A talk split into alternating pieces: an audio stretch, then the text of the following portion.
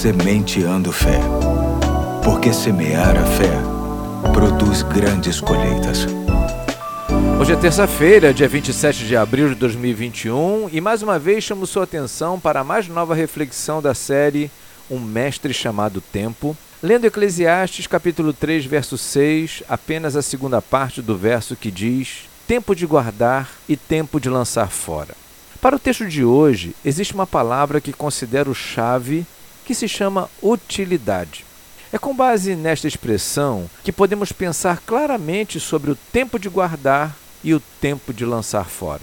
Me permita usar um exemplo bem prático que já deve ter acontecido com você, que se refere ao seu celular, mais especificamente ao seu smartphone.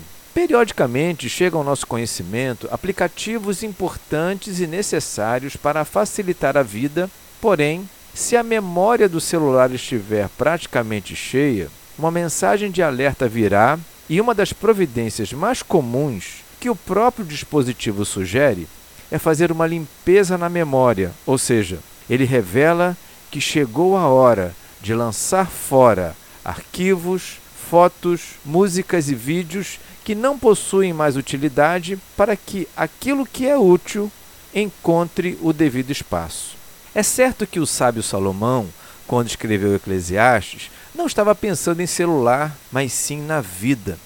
E é público e notório o quanto esta questão interfere diretamente na leveza ou no peso da nossa caminhada nesta terra.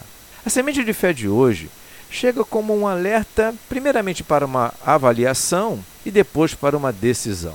Será que não chegou o tempo de selecionar bem e guardar apenas aquilo que é útil para a vida? Será que não chegou o tempo de lançar fora, sem pena, tudo aquilo que autenticamente não te serve para nada, tanto no tempo presente quanto no tempo futuro?